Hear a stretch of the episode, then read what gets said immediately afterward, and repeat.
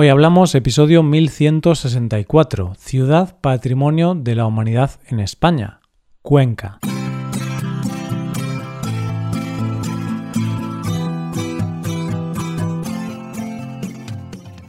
Bienvenido a Hoy Hablamos, el podcast para aprender español cada día. Publicamos nuestro podcast de lunes a viernes. Puedes ver la transcripción, las explicaciones y los ejercicios de este episodio en nuestra web ese contenido solo está disponible para suscriptores. Hazte suscriptor premium en hoyhablamos.com. Buenas oyente, ¿qué tal? Segunda parada por las ciudades españolas Patrimonio de la Humanidad. Y en esta ocasión nos vamos a una ciudad mágica.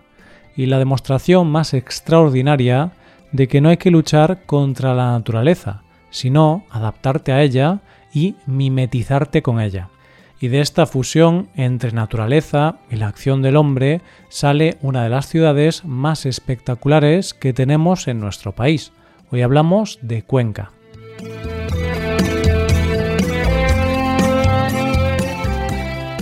La semana pasada empezamos nuestro viaje por las ciudades Patrimonio de la Humanidad y para ello nos fuimos al sur de España, más concretamente a Jaén y su ciudad Úbeda. Y hoy nos vamos a ir un poco más al norte, pero no mucho más. Nos vamos al centro de la península ibérica y más concretamente a una ciudad que pertenece a Castilla-La Mancha.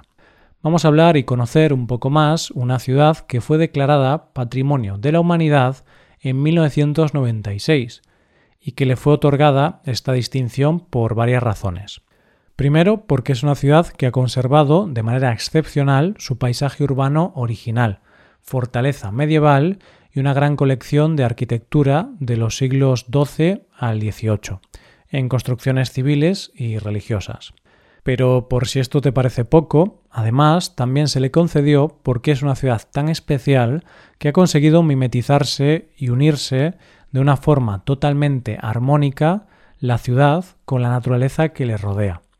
Tanto es así que si ves una sola imagen de esta ciudad, y ves la forma tan especial de sus casas, no puedes tardar más de un segundo en decir qué ciudad es. Y es que no hay duda, esa ciudad es Cuenca. Y es que Cuenca es una ciudad que es muchas cosas, pero sin duda su característica más icónica es que es una ciudad que está entre paredes rocosas.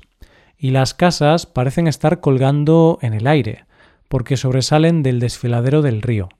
De ahí que lo más conocido de Cuenca sean sus casas colgadas. Cuenca está sobre un cerro bordeado por dos ríos, el Júcar y el Huécar. De hecho, la ciudad está a casi mil metros sobre el nivel del mar, y cuando la ves desde lejos parece estar sustentada sobre una pared, de donde cuelgan las casas, y más allá solo está el abismo. Y de hecho, casi podríamos decir que sus primeros pobladores fueron esos dos ríos que la bordearon y la fueron tallando hasta ser hoy lo que es.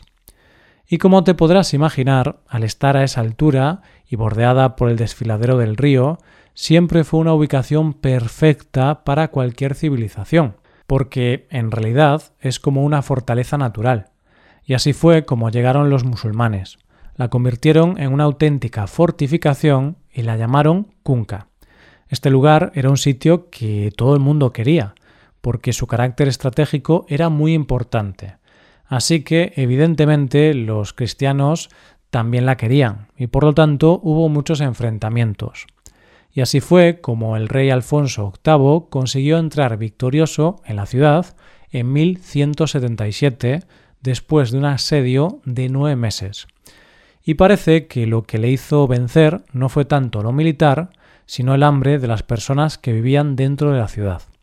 Y a partir de aquí, aunque convivieron las culturas, la ciudad se cristianizó y vivió una época de gran apogeo y de grandes construcciones como la de su catedral, donde antes estaba la mezquita y que se convirtió en la primera catedral gótica de Castilla. Si vas a Cuenca hay básicos que no te puedes perder. Lo más característico son sus casas colgadas, que son unas casas que están construidas sobre un acantilado. No se sabe muy bien cuándo se construyeron, aunque parece ser que sobre el siglo XIV, y parece ser que se construyeron de esta manera más que nada por una cuestión práctica, por la falta de espacio. Hoy día solo se conservan tres, la Casa de la Sirena y las dos Casas de los Reyes. Por cierto, en estas últimas se encuentra el Museo de Arte Abstracto. Y para ver estas casas colgadas en todo su esplendor y con perspectiva, no hay mejor forma de hacerlo que desde el puente de San Pablo, que es un puente que comunica la ciudad con el convento de San Pablo y cruza el río Huécar, gracias a sus 60 metros de altura. El actual puente es bastante moderno, es del año 1902 y está hecho de hierro y madera, y se hizo para sustituir al antiguo del siglo XV, que era de piedra y se había derrumbado. Pero da igual cómo sea el puente. El caso es que las vistas desde este puente son impresionantes, y Cuenca, desde aquí, te deja sin habla. Cuando los cristianos entraron en la recién conquistada Cuenca, a los musulmanes, ¿qué fue lo primero que hicieron? Pues dar muestra de su poder e imponer su cultura sobre las anteriores. Y así, lo primero que hizo Alfonso VIII fue mandar construir una catedral sobre la antigua mezquita, y de ahí surgió la Catedral de Santa María y San Julián. Se comenzó a construir en el siglo XII y tiene una mezcla de estilos. Lo curioso es que, aunque en aquella época el estilo más predominante era el románico, esta catedral es de estilo gótico. Terminó de construirse en el siglo XIII, aunque ha sufrido varias reformas y de hecho la portada gótica que podemos ver hoy día es del siglo XX, porque la anterior se derrumbó. La mayoría de las ciudades en España, sobre todo en la zona del centro, se arman en torno a una plaza mayor, que suele ser el centro neurálgico, donde suelen estar los edificios más famosos y desde donde salen las distintas arterias de la ciudad a la vez que son lugares bastante bulliciosos. Y es por eso que la Plaza Mayor de Cuenca es algo digno de ver.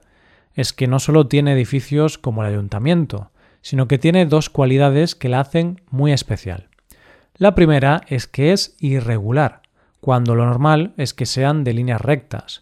Y la segunda es que es muy colorida, ya que las fachadas de los edificios están pintadas de diferentes colores, frente a la sobriedad clásica de este tipo de plazas.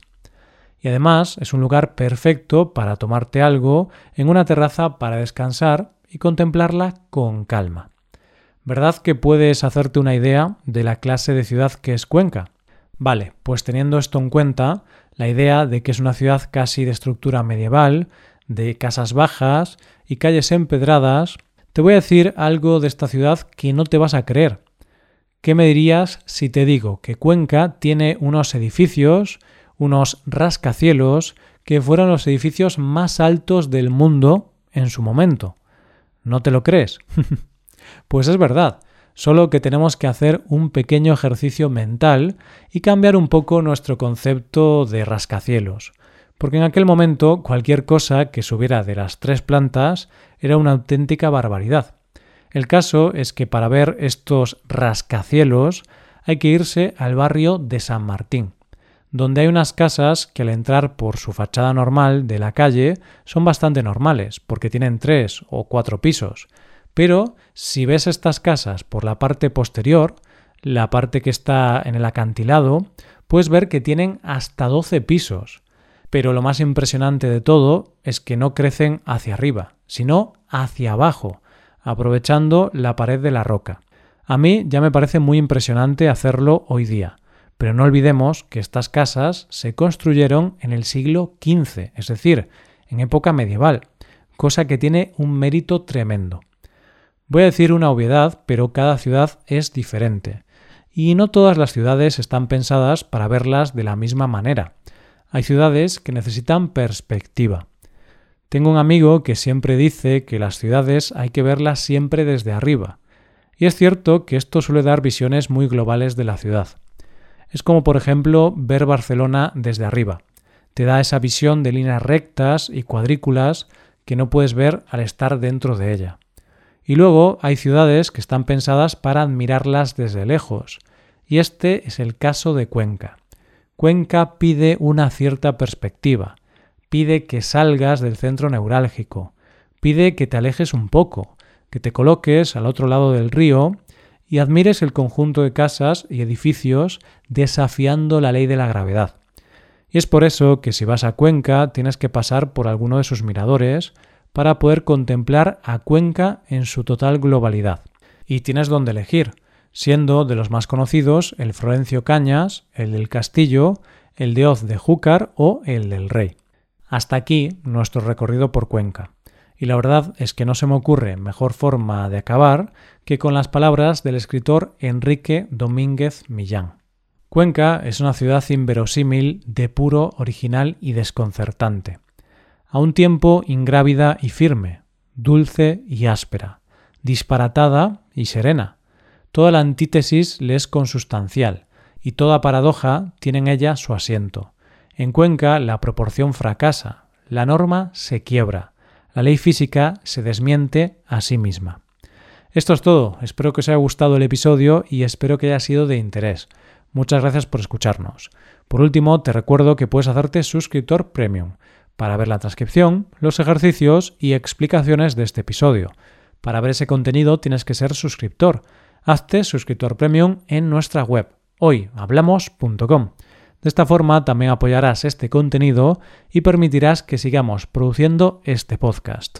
Nos vemos mañana con un nuevo episodio. Muchas gracias por todo. Pasa un buen día. Hasta mañana.